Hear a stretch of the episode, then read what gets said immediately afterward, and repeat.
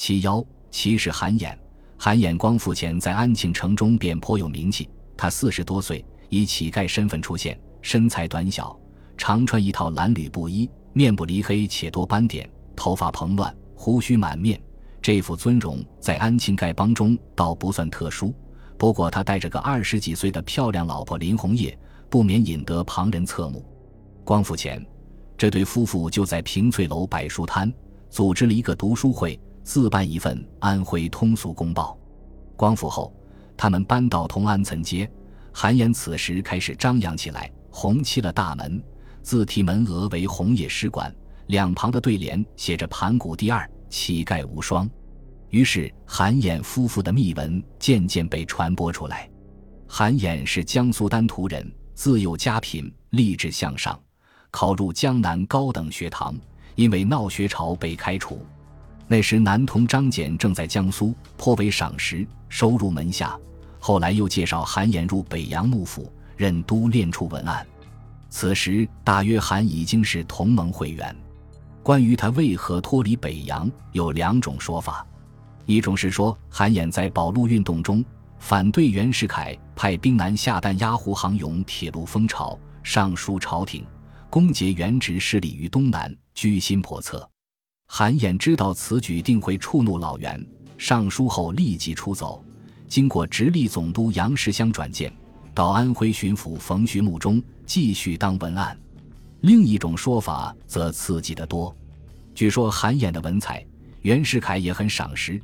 令其教公馆里的使女识字，韩衍乘机拉拢了一名使女，要她注意偷听袁世凯的日常机密，尤其与革命党相关者。后来孙玉云在南京密谋革命被捕，案子里涉及到韩衍，两江总督端方密电袁世凯询问，韩衍与使女知道失败，便学那李靖洪福故事，结伴逃往日本。韩衍给使女起名红叶，两人结礼。这年韩衍四十二岁，红叶念四岁。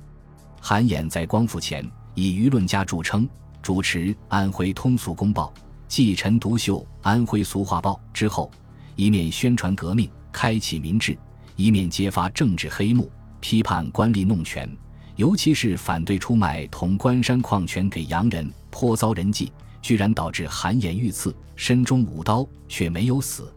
他的政治才干表现在寻军之乱后，彼时朱家宝已出走，吴春阳死难，李烈钧也不肯接这个乱局，安庆处于权力真空状态。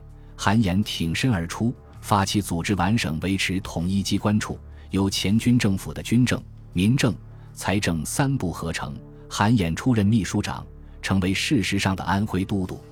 韩衍在机构发起文中说：“一线共和萌芽于此，只以五万三千万人之生命财产为个人都督的代价，同仁等不忍为也。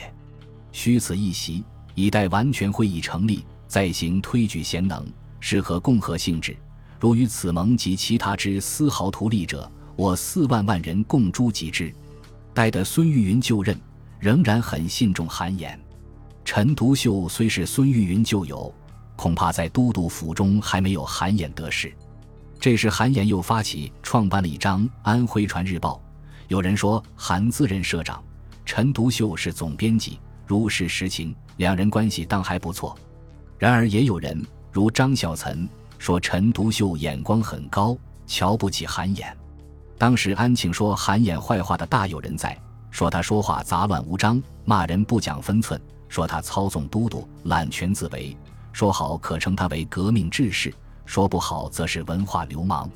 这种处境难免让人心中悲凉。韩衍创办的《安徽传》今日已无存，我们只知道他在创刊号上刊登了一首赠报社同志的诗：“怀宁一口浪滔滔，万马声中毛一高。寄予诸君须坐稳，前途月黑正风高。”而韩衍最天才，也是最为人际的事业，不是办报，而是组织青年军。韩衍身历安徽光复全过程，目睹同志吴春阳的惨死，他当然看出问题的症结何在。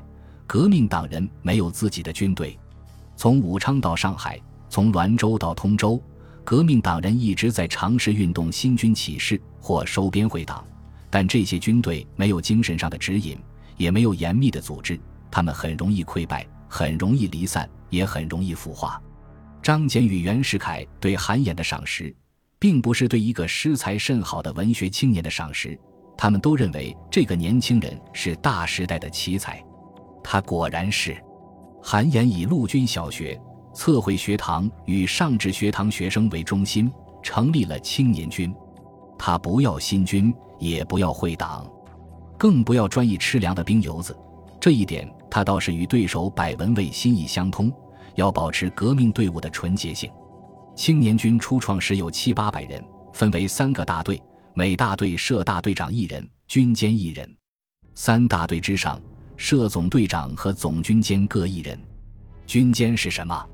听上去很像古代的监军，其实军监长理军中政令和文化教育事宜，也就是后来北伐军中的党代表、工农红军中的政治委员那个角色。韩衍自任总军监。三个大队的军监都是唯实论所中的文化人，如以白沙。青年军的军旗既不是铁血十八星旗，也不是五色旗，而是红底上缀一大大的黄色人字，以示军队奉行人道主义。韩衍每星期向全体队员讲话两次，并著有《青年军讲义》十四讲，每人一册。每个学员入伍时要填志愿书。要求服从纪律，立志献身革命。韩衍对青年军的训话里反复说道：“志士未尝不用钱，但是志士的钱要大家用；志士未尝不吃饭，但是志士的饭要大家吃。青年军中从上到下，每人每月八块大洋的津贴，吃饭是上下一样，并且要轮流挑水、买菜，有时还要集体劳动，做一些打柴、修路工作。”韩衍还专门为青年军办了一份刊物，叫《雪报》，发刊词说：“以言破坏，则血洗乾坤；以言建设，则以血造山河。公理所在，以身殉之，则以血溅是非。”可以说，韩延打造了一支真正意义上的现代军队。袁世凯小站练兵，北洋军装备不可谓不精良，但说到理念推行，不外是效忠皇上、报效大帅的旧伦理。对于一名有知识、有文化的现代士兵，这种价值观远不足让他效命沙场，进而实现人生意义。这支青年军直接隶属都督孙玉云，可惜韩衍没能看到疾风而逝的一天。民国元年二月，孙伯之争进入白热化阶段。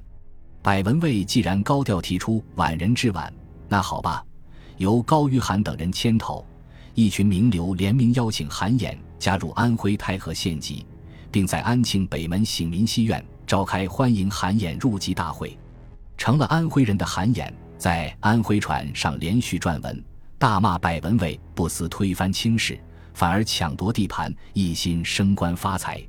百文蔚也不示弱，吩咐手下文案大发电报，与韩衍互相攻击。我猜百文蔚麾下那些笔杆子，定然骂不过韩衍。几天下来。韩衍将来往电稿编成《五日交涉记》，印成小册子向外散发。这带有法国大革命色彩的手段，彻底激怒了百文蔚。他认识到自己虽有兵权，但孙玉云有韩衍，韩衍有安徽船与青年军，争夺都督江城画饼。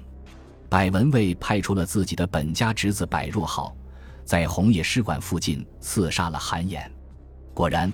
孙玉云失去韩衍，在无力与百文蔚一争雄长，只好让出都督位置，跑到北京去坐冷板凳。百文蔚上台后，立即停办安徽船，解散青年军，还当众焚毁了人字旗。然而，最后几期的安徽传上刊出了《呈报韩军事迹》，并请经序文，中允韩军以乞丐生涯尽国民义务，其停薪助苦。牺牲国事之劳，实不在熊成基范传假诸烈士之下。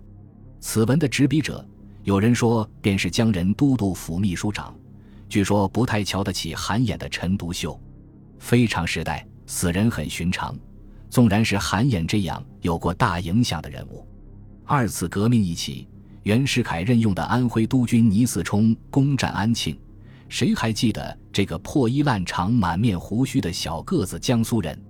或许被解散的青年军学员手里还遗留着他亲撰的《青年军讲义》，上面写着：“彼以一死赴将军之命令，我以一死争世界之是非，且自家一身于身外，即世界主义之起点。”